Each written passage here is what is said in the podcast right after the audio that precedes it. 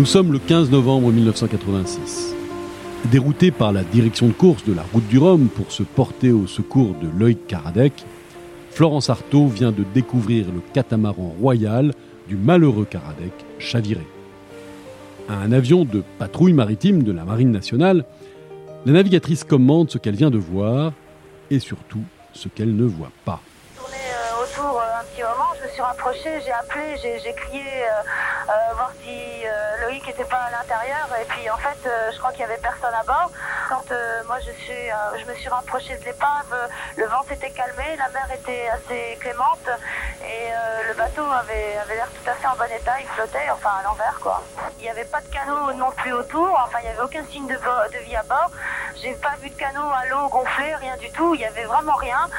Moi je suis quand même très inquiète et j'ai bien peur, j'ai bien peur du pire.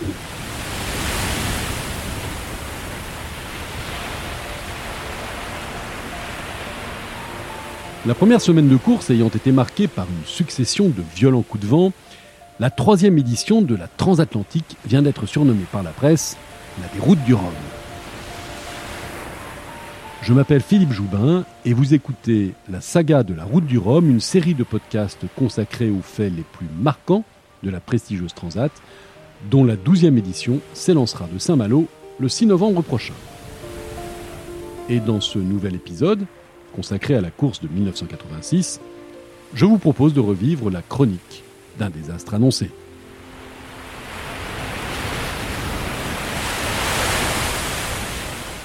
Épisode 2 Loïc Karadec disparaît.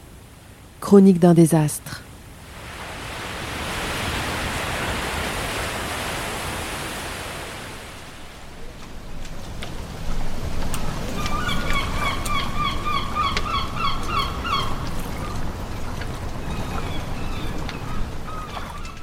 Ils ne sont que 33, les voiliers qui tirent sur leurs amarres dans le port de Saint-Malo à quelques jours du départ. Que 33, car depuis que cette course existe, jamais le nombre d'engagés n'a été aussi faible. Mais si ce plateau peut se révéler bien maigre, il est d'une immense qualité. Tout ce qui compte de marins solitaires de premier plan est présent. Mike Birch, le vainqueur de 1978, est de nouveau inscrit bien sûr. Mais il y a aussi Philippe Poupon, depuis le début des années 80 domine la course au large. Les frères Perron, Bruno et Loïc, même si le premier n'a trouvé l'argent nécessaire à sa participation que quelques jours avant le départ. Lionel Péan défend les couleurs de Saint-Malo. On relève aussi les présences de Florence Artaud, Éric Loiseau, Daniel Gillard, Olivier Moussy et les deux superstars de la voile d'alors, Olivier de Kersauzon à bord d'un immense trimaran rose flambant neuf, Poulain, et surtout son mentor, Éric Tabarly, à la barre d'un autre bateau à trois coques, Côte d'Or 2. Le seul qui manque à l'appel est Marc Pajot, le vainqueur de 1982, et qui ne remet pas son titre en jeu pour mieux préparer la Coupe de l'América, son prochain défi. Dans le bassin Vauban, au pied des remparts de la cité corsaire où sont amarrés les voiliers, il en est un qui attire plus les regards que les autres. Royal, deuxième du nom. Blanc, rehaussé d'un liseré rouge vif, magnifiquement préparé, ce catamaran de 26 mètres est depuis quelques années le bateau à battre, mais en course en équipage. En solitaire, en revanche, c'est une autre paire de manches. Car avec son nouveau Maël de 35 mètres de haut et d'une surface de 50 mètres carrés, l'engin a été doté d'un turbo qu'il est parfois bien difficile à maîtriser. Le capitanat de ce bateau est partagé entre deux amis indissociables, Philippe Fac et Loïc Karadec. Et c'est ce dernier qui en prendra la barre lors de la route du Rhum 1986. Oh, rien d'une montagne de muscles ce marin-là, avec son mètre 70 et ses 52 kilos, mais un monstre d'intelligence et de gentillesse. Et au magazine Voiles et Voiliers, il lâchait avant le départ C'est pas la peine que je fasse de la musculation, à la base, je suis sous-dimensionné. Et pourtant, il va devoir traverser l'Atlantique à bord du coursier sans doute le plus physique de l'époque. À Saint-Malo, quelques jours avant le départ, la tension monte. Le mauvais temps est annoncé lors des premiers jours de course. Assis dans le cockpit de Royal, Karadec confie ses doutes concernant son bateau et surtout ce Maël dont il est équipé sur cette archive du site officiel de la route du Rhum. Même à moi, il me fait peur parce que le mât peut faire chavirer le bateau à partir de, de force neuf. Le bateau peut chavirer rien qu'avec son mât.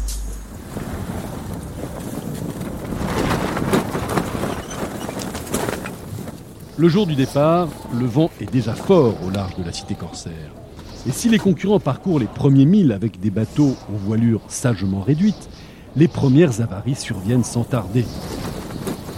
20 minutes après le départ, le petit catamaran zébré de Loïc Perron démate. Mais les malheurs du Baulois génèrent un magnifique élan de solidarité et il parviendra à réparer puis à repartir trois jours après la flotte. Peu après, c'est au tour du Britannique Tony Bullimore sur son magnifique trimaran Apricot d'abandonner suite à une collision avec un ovni, ces fameux objets flottants non identifiés.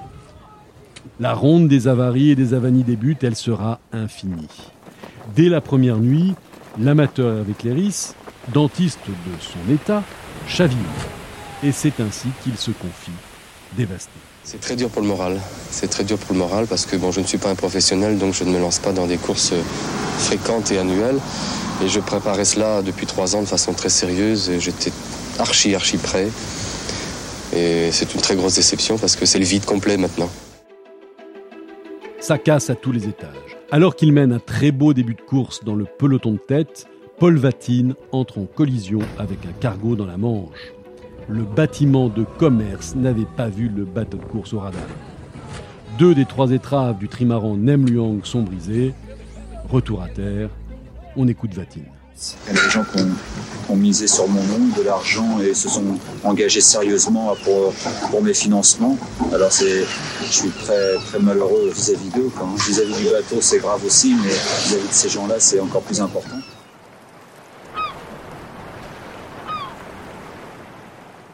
Olivier de Kersauzon ajoute son nom à la liste des abandons. Son magnifique poulain est victime de nombreuses avaries, dues sans doute à son manque de préparation. Il met le cap sur Port-la-Forêt, dont il ne repartira pas. Même chose pour Éric Loiseau. À bord du catamaran Roger Gallet, l'été, ce câble absolument indispensable pour tenir le mât sur l'avant du bateau se brise. Impossible de continuer, il relâche à Brest.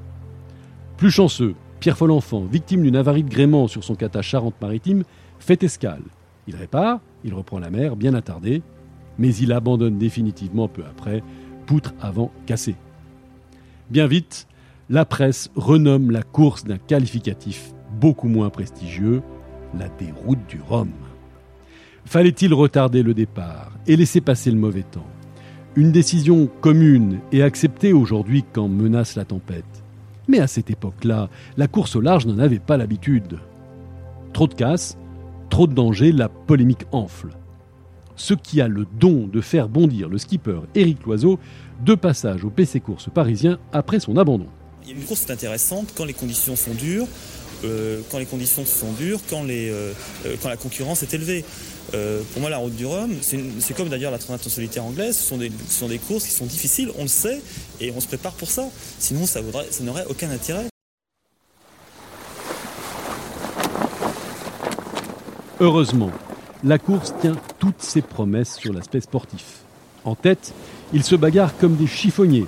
Bruno Perron, Lloyd Karadec et Mike Birch foncent vers le sud pour essayer d'aller chercher les alizés, mais au risque de se rallonger. En revanche, Philippe Poupon décide de passer par la face nord de l'océan Atlantique. Une route plus agitée, plus violente sur le plan météo, mais plus courte. Philou a une confiance absolue en son superbe Fleury-Michon 7. Et s'il passe sans trop de bobos, il n'en va pas de même pour son vieux maître, Éric Tabarly. Le 12 novembre, pour la première fois de sa vie, l'idole des houles demande assistance. Il en explique la raison à un avion de la Marine nationale venu le survoler. J'ai cassé le flotteur d'abord. Toute la partie avant du flotteur d'abord euh, est partie. Ça s'est cassé euh, juste euh, devant le bras de liaison avant. Alors pour l'instant, j'ai tout amené et je dérive vers le nord mais Avec cette avarie, je ne pourrais plus du tout faire route.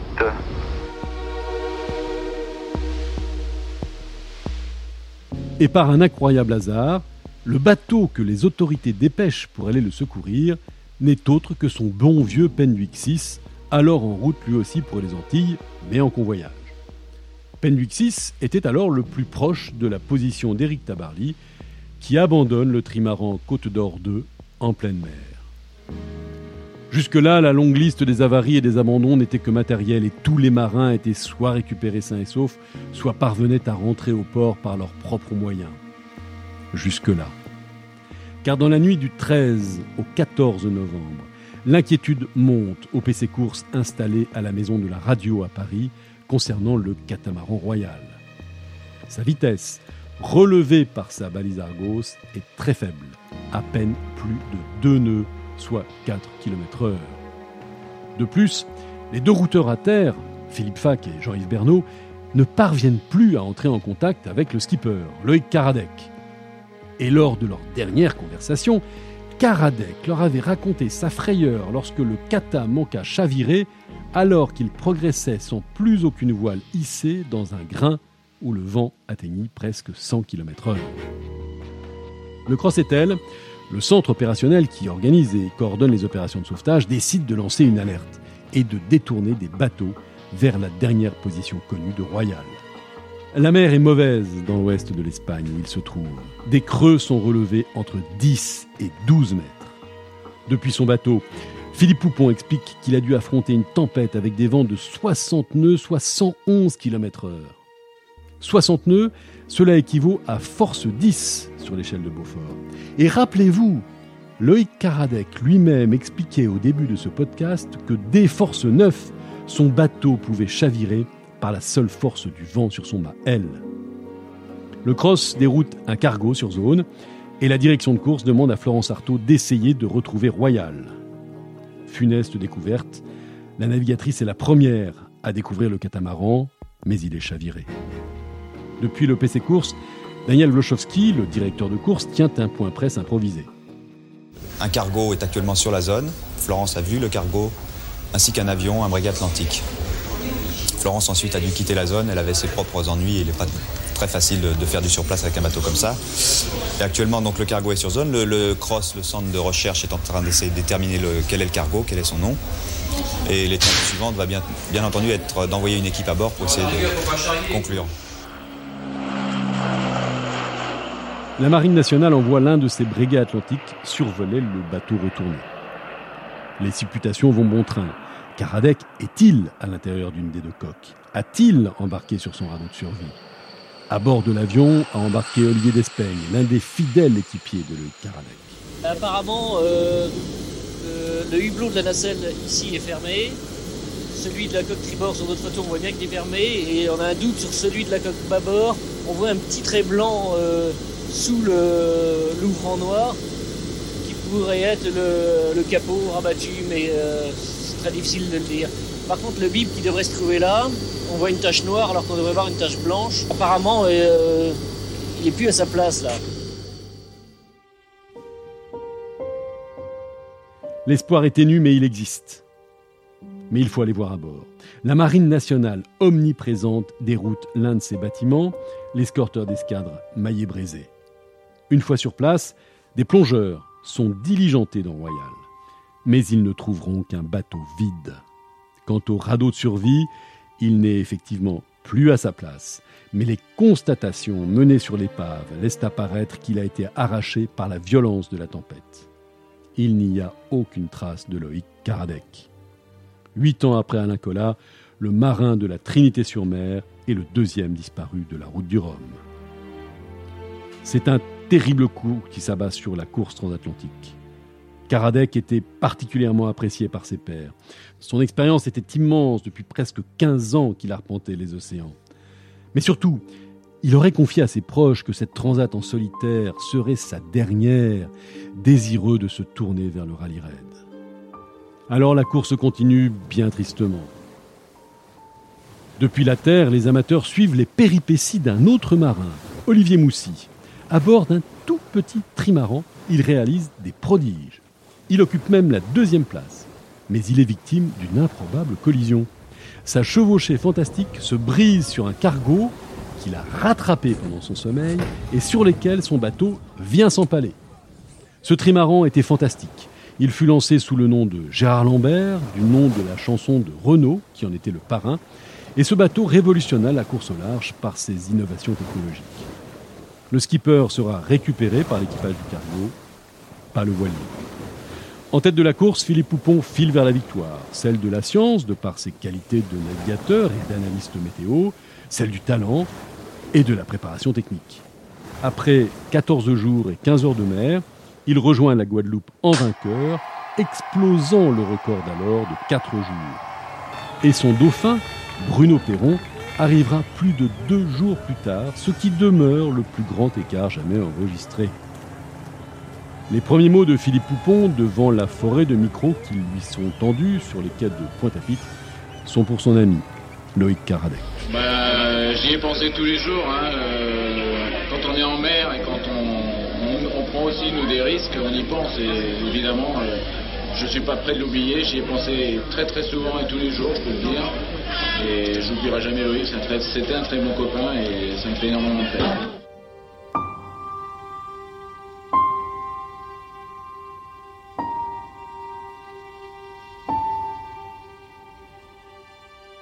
50 heures après le vainqueur, Bruno Perron prenait la deuxième marche du podium, un Perron déçu par sa performance, comme il l'expliquait en conférence de presse. J'ai le sentiment de ne pas vraiment avoir poussé la machine à certains moments et je m'en veux un petit peu. J'ai cassé une manille, c'est tout. Et pourquoi n'avez-vous pas poussé suffisamment, Bruno? Ah, parce que parce que parce que j'avais pas le droit de casser. J'ai pas le droit de casser et j'ai pas les moyens de casser pour l'instant. J'espère avoir les moyens très vite de pouvoir, de pouvoir travailler correctement et de m'occuper que de la vitesse du bateau et d'essayer de gagner sans nous avoir à jouer l'homme orchestre en longueur d'année.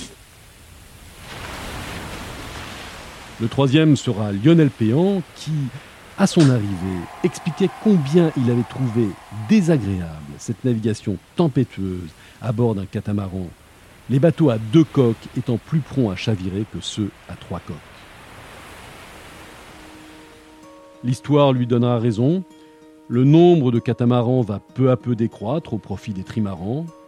Et si un jour vous passez à la Trinité-sur-Mer et que vous arpentez le quai Loïc Caradec, ayez une pensée pour le marin disparu en 1986, victime du plus puissant catamaran de course au large jamais construit.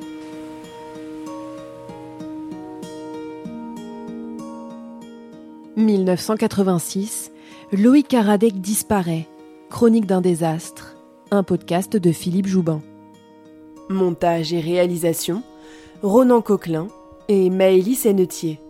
Revivez toutes les aventures de la plus fameuse des transats dans La légende de la route du Rhum, un livre de Philippe Joubin, à paraître aux éditions Albin Michel.